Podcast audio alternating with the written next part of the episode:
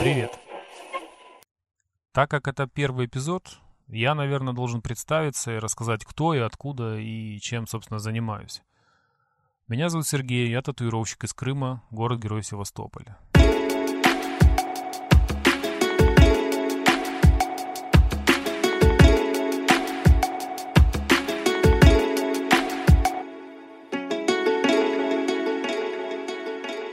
Это наколка. Подкаст. Еще со школы мне очень нравилось рисовать, поэтому после окончания школы решил поступить э, в художественное училище. А, Но не доучившись там, в 2001 году меня призвали в армию. Собственно, именно в армии я и начал делать свои первые татуировки. То есть уже 20 лет. С тех пор накопилось достаточно опыта в работе с клиентами и знания о ремесле. А начиная от красок с иголками, машинками и до беспроблемного ухода и заживления. А самое главное, как мне кажется, это правильный психологический подход в общении. Я имею в виду, что при первой встрече на консультации с клиентом очень круто наблюдать, когда как на глазах меняется его представление о татуировке.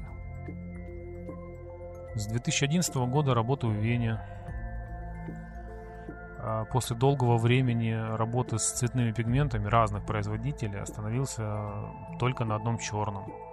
Потому как считаю, что черный цвет самый контрастный на коже. К тому же он один из самых неаллергичных. Наблюдая за некоторыми известными мастерами, начинаешь понимать, что рано или поздно многие приходят к черному цвету. Довольно часто делаю портреты животных, мне это очень нравится. Реализмом я бы это не назвал, но что-то около реалистичное, наверное, да. Также нравится рисовать дизайны на бумаге. В основном это собственная интерпретация каких-то азиатских мотивов, различные цветы, животные. Посещал конвенции в Киеве, в Одессе, несколько лет подряд в Вене. Принимал участие в Пражской тату-конвенции в Чехии.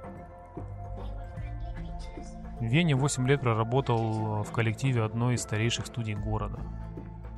С 2019 года работаю один, приватно. Потому как считаю, работать индивидуально это лучшее, что может быть. Это очень удобно. Это позволяет полностью контролировать абсолютно весь процесс. От потраченного времени на подготовку эскиза и дня назначения сеанса до подготовки инструмента и уборки помещения.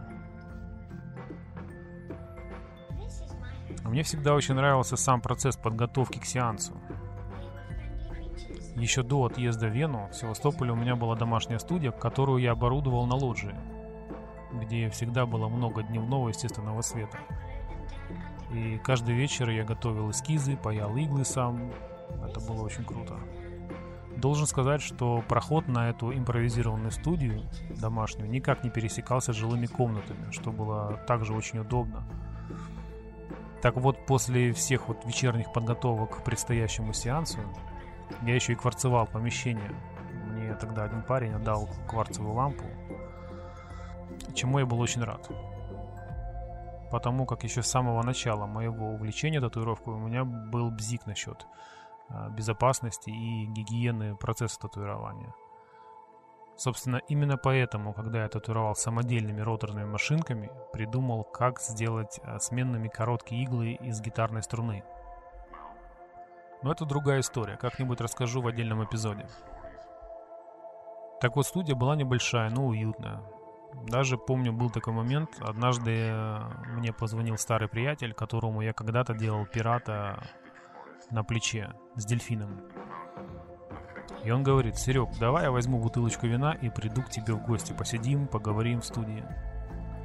Но, по- по-моему, он должен был прийти ко мне на контроль, то есть показать, как, как зажила его татуировка. И вот мы решили это, это все дело совместить. И когда он вечером пришел, то говорит, блин, тут такая крутая атмосфера, везде висят какие-то эскизы, картинки, за окнами был вечерний город. Это было как-то очень круто и душевно. Навсегда запомнил его реакцию. Валер, привет. В начале 2011 года в поисках лучшего заработка мы с семьей переехали в Австрию, в город Вена. До Австрии рассматривались разные варианты. Это была Ирландия, Мальта, Нью-Йорк, Канада. Все это, если это будет интересно, расскажу как-нибудь в отдельном из э, следующих эпизодов. В общем, э, переезжая в Вену, я уже знал, в какой студии я буду работать, и в этой студии мне уже была сделана запись клиентов на месяц вперед. А для нас с семьей все это было впервые, все было ново. До этого мы никогда не были за границей. И, конечно, работать в настоящей тату-студии, где есть э, своя система работы, коллектив, для меня это было очень интересно. Коллектив был небольшой, 5-6 человек, но очень дружный. А, я был в предвкушении узнать что-то новое, на тот момент я уже татуировал лет 10 и уже имел сложенное мнение о красках, иглах и о подходе к работе в целом. А, как-то раз я подхожу к владельцу студии, а он, я должен сказать, был уже очень взрослым дядей, к тому же байкером, который татуировал на тот момент уже лет 15-17. И я ему говорю, Слушай, я собираюсь сделать заказ на краску иглы. Не хочешь ли ты попробовать? Вот эти иглы, они крутые. Вот такие-то краски, они там очень легко ложатся, они супер здоровские. А он мне отвечает. Типа, да не, не надо, меня все устраивает, иглы и краски все устраивают. И в этот момент я поймал себя на мысли, что ему неинтересно пробовать что-то новое. Я, я имею в виду не только новые материалы, но и развитие в целом.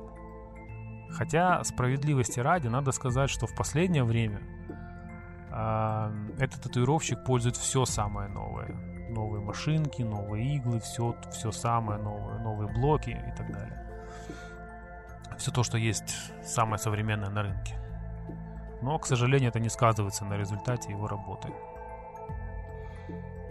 Также в работе студии э, меня сильно удивило то, что если клиент пришел к назначенному времени на сеанс, а татуировщик еще не освободился с предыдущим, то клиент может ждать 15, 20, 30 минут, и это нормально. А часто клиент мог ждать, пока татуировщик пообедает, покурит, пьет кофе. Тоже было нормально. И меня это немного удивляло, конечно. То есть, получается, что работая в студии, для себя я открыл только какие-то организаторские особенности работы уличного стритшопа. Ну и, конечно, это же был опыт, и, конечно, куча разных историй. А те важные знания, которые влияют на профессиональный рост, я скорее получал и получаю от общения с друзьями, коллегами. А к моменту, когда я снова начал работать один, я уже был уверен, что все делаю правильно – После работы в студии начинаешь больше ценить уединенность, приватность, что ли. Конечно, это только мое личное предпочтение. Я знаю сейчас очень много молодых татуировщиков, которые топят за работу в коллективе, и чем больше он, тем круче. Но, как показывает опыт всем известных мастеров, рано или поздно они начинают работать по одному. Также хотел сказать, что у нас до сих пор принято думать, э, если ты работаешь на дому, то это означает антисанитарию, грязь, и к такому татуировщику лучше не идти вообще. Конечно, в каждом случае это все индивидуально, но не все ответственно относятся к своей работе. У таких людей в домашней студии и на рабочем месте в профессиональной студии есть вероятность подцепить что-то. Прожив много лет в Европе, я с уверенностью могу сказать первое, что приватные домашние кабинеты это абсолютно нормально, если в них работает ответственный татуировщик. А второе, это то, что моя маленькая домашняя студия на ложе в Севастополе была чище и безопаснее, чем некоторые профессиональные студии в Европе. Это уж точно. Также я знаю, что есть студии, в которых татуировщику для сеанса все готовит ассистент. Татуировщик просто приходит, садится и работает. То есть весь этот процесс проходит, минуя всю эту магию подготовки. Ну, как правило, это происходит в конвейерных студиях с большой проходимостью. Но мне лично очень нравится сама процедура подготовки инструмента к работе. Я считаю, что именно вот из таких вот, казалось бы, незначительных моментов и складывается отношение к любимому делу. С момента, как я увлекся татуировкой, это стало образом жизни. Ни разу не сомневался, а тем ли я занимаюсь вообще. Никогда не относился к этому как к работе, на которую надо ходить с 9 до 6, только чтобы заработать деньги. Да и с самого начала не было такой мысли, типа буду татуировать, не напрягая, чтобы иметь много бабосов. Все было как раз наоборот, их совсем не было. Краски и машинки покупались в кредит, а денег на жизнь критически не хватало. Долгое время татуировал бесплатно, чтобы наработать клиентов. Работал охранником в магазине два через два дня для того, чтобы оплатить аренду квартиры, а выходные дни татуировал. После этого прошло, ну, наверное, пару лет, прежде чем появилась хоть какая-то постоянная запись. Но даже тогда мы имели немного денег, но зато было приятно заниматься своим делом. И до сих пор происходит так, что возвращаясь из студии домой, я уже по дороге смотрю интервью с каким-нибудь татуировщиком, читаю статьи или слушаю подкасты о татуировке. А дома любимая жена, художник, с которой мы постоянно говорим обо всем, что хоть как-то связано с искусством, и дети, которые всегда рисуют. Поэтому краски, различные карандаши, ручки, фломастеры, все это везде, в доме везде. Вот такой вот татуировочный образ жизни. На этом пока все.